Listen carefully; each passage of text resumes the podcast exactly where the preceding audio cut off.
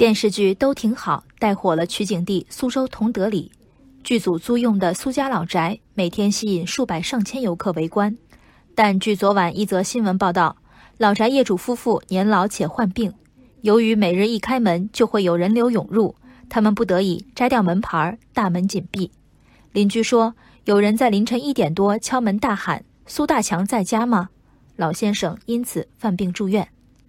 报道的最后。社区工作人员呼吁游客前往周边其他区域，以其他方式了解苏州子城的魅力。但城市魅力显然不是每日数百游客的来意。他们为何而来？不为了解老宅建筑结构、街区特色，不为感受本地风土人情，只为打卡。衡量此行不虚或白跑的指标，并非人文熏陶的收获，而是有没有拍出好看的到此一游照。有没有探访其他粉丝所不能及的角落？甚而有没有首创出格之举？粉丝文化走上歧途，伴随的是同理心的扭曲。出格引发的艳羡，在一部分人当中共鸣。相比之下，扰民之过不足怪。尴尬的是，道德意义上的恶不同于法律意义的过错。即使跳出粉丝的语境。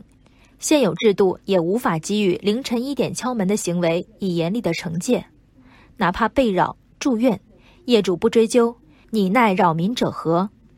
同样在昨晚，另一条新闻引发热议。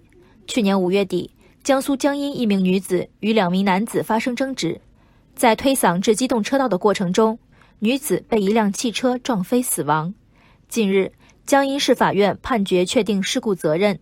除酒驾肇事司机和死者承担赔偿责任外，路边违停的五辆出租车需共同承担百分之十的赔偿责任。那一溜妨碍视线、影响安全，然而理直气壮的汽车罕见吗？